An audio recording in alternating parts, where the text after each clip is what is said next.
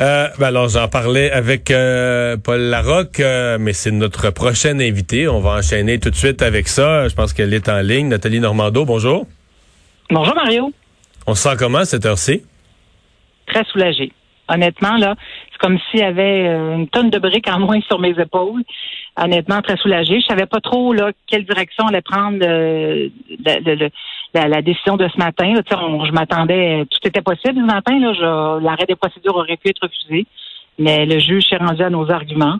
Puis honnêtement, après quatre ans et demi, là, puis euh, tu sais, je, je, je, t'entendais Mario le dire avec Paul Larocque, là, j'ai mis de la pression sur le système pour être entendu, pour pouvoir livrer, euh, tu sais, euh, pouvoir faire connaître le fond de l'histoire. Malheureusement, à chaque fois, j'ai formulé une demande dans ce sens-là, autant pour avoir un procès séparé que d'accélérer les procédures. Les portes se sont toujours fermées. C'est qu'à un moment donné, tu te dis, coudon, après quatre ans et demi, là, de toute évidence, j'aurai pas mon procès.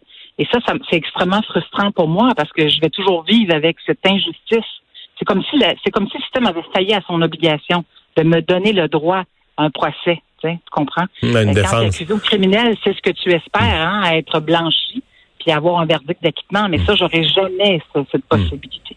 C'est assez expéditif ce matin. Quand le juge a prononcé les, les mots là, que c'était terminé, c'était quoi euh, votre première pensée?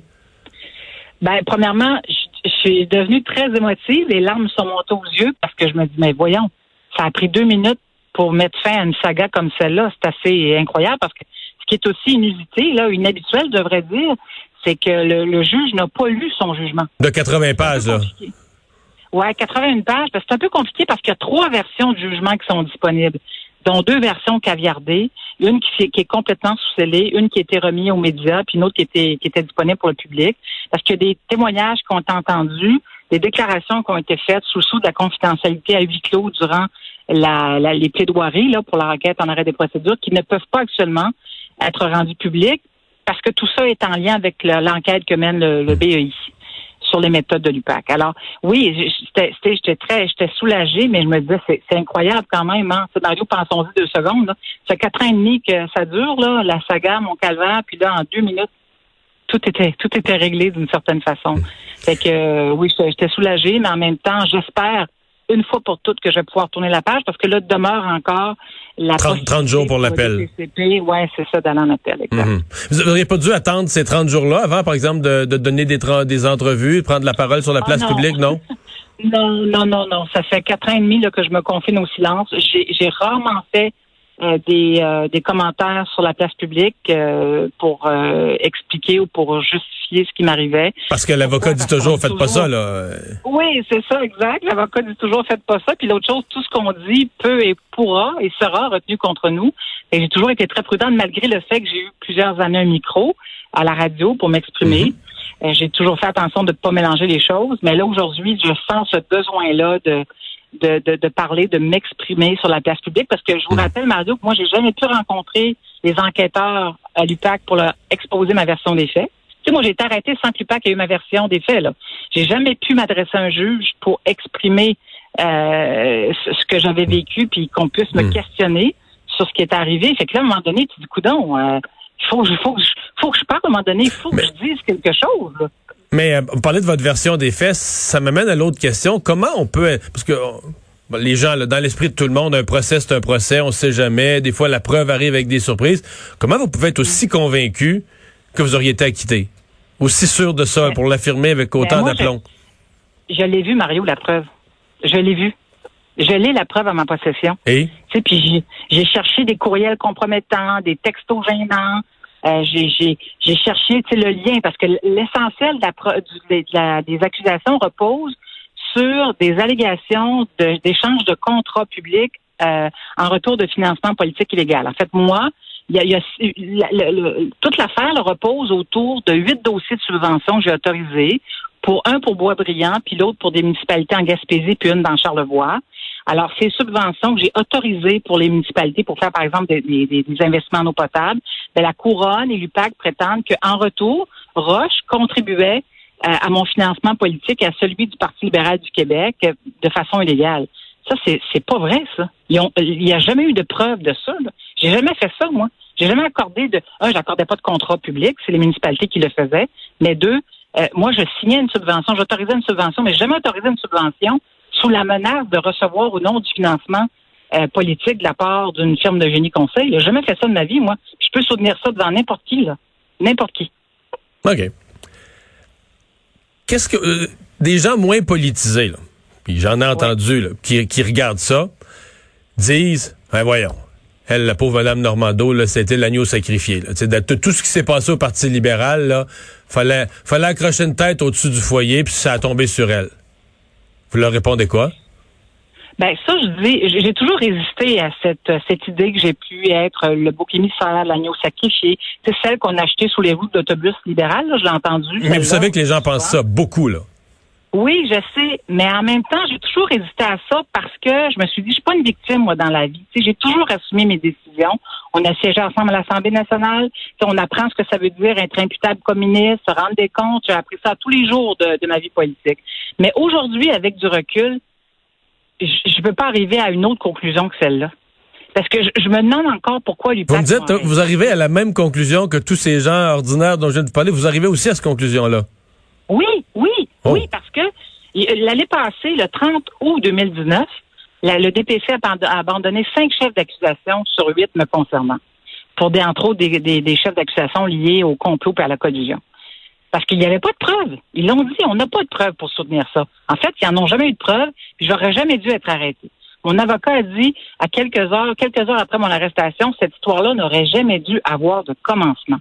Oui, c'est vrai, puis ça a pris quatre ans et demi pour que la justice lui donne raison.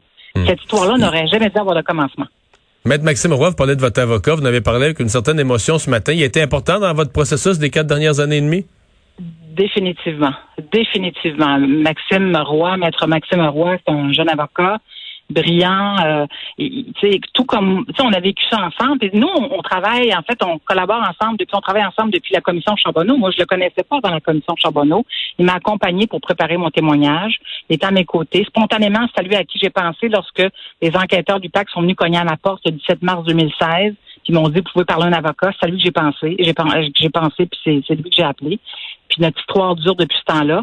Mais entre vous et moi, là, Mario, on commençait à être fatigué. Là. après quatre ans et demi, là, moi, je commençais à être essoufflé. Là. Hmm. On avait hâte que ça finisse. Là, là vous êtes essoufflé à tout point de vue, parce que puisqu'on parle de ça, vous m'amenez là-dessus. Essoufflé humainement, essoufflé du moral, essoufflé financièrement. Là, je connais pas vos affaires personnelles, mais je veux dire, quand on peut plus travailler, vous devez être essoufflé à plusieurs points de vue. Oui, puis c'est pour ça que j'ai déposé la requête en arrêt des procédures, parce que l'année passée, en décembre 2019, on était, une fois de plus, on était devant le juge Perrault. Puis le juge a dit à ce moment-là, écoutez, vraisemblablement, il ne pourra pas y avoir de procès avant euh, automne 2020. Euh, là, je me suis dit, c'est pas vrai que je vais entendre encore après un an. Si j'avais pas formulé de demande pour obtenir mon procès avant, c'est dans le passé, j'aurais dit, OK, bon, ben, je vais attendre. Mais là, non, Mané, j'ai tout fait ce que je pouvais faire pour obtenir justice. Puis à chaque fois, ben, on m'a dit non. Fait qu'à un moment donné, tu dis, moi, je veux bien m'acharner, mais c'est comme si moi, je voulais plus que le système. Fait que euh, la seule option qui me restait, bien honnêtement, c'était la requête en arrêt des procédures. Puis j'ai dit ce matin dans les journalistes, ce n'est pas le dénouement que je souhaitais. Je suis consciente qu'un verdict d'acquittement, ça aurait été préférable. Parce que je vais toujours avoir cette espèce de, tu sais, il y a des gens qui vont continuer de dire, oh, les libéraux corrompus, on sait bien. Mais Québec solidaire, Québec solidaire disait ça ce matin. Ben, euh, je suis pas surprise d'entendre euh, Québec solidaire dire ça. Mais ce que Québec solidaire et Gabriel Nadeau-Dubois ne doivent pas oublier, puis ça, il l'oublie trop facilement, c'est que la présomption d'innocence, elle existe dans notre système de justice. Et euh, le, le droit, c'est pas une affaire d'arbitraire et d'approximatif. C'est une affaire de justice. Ce matin, justice a été rendue. Qu'on soit d'accord ou en désaccord avec la décision qui était rendue par le juge, le juge André Perrault a pris deux mois pour euh, rédiger sa décision. Il a eu accès à une multitude de documents. Nous, Maxime Roy et moi, on était confiants dans nos arguments, dans nos arguments, on avait confiance dans notre requête, mais encore une fois, tout ça reposait sur la, décision du juge. Mais c'est pas vrai qu'on peut affirmer que les politiciens sont au-dessus des lois. C'est pas vrai ça. Moi, j'ai été ministre dans ma vie, puis j'ai été accusé au criminel, puis j'ai été, euh, j'ai été traîné dans la boue. Euh, on a sali mon nom, on a terni ma réputation. C'est pas vrai que, les, politiciens là ont pas de compte à rendre. C'est pas vrai ça. Je crois pas à ça. Hmm. Euh, mais en même temps, euh, j'estime avoir été victime d'une injustice. j'ai été traité injustement, j'ai été faussement accusé.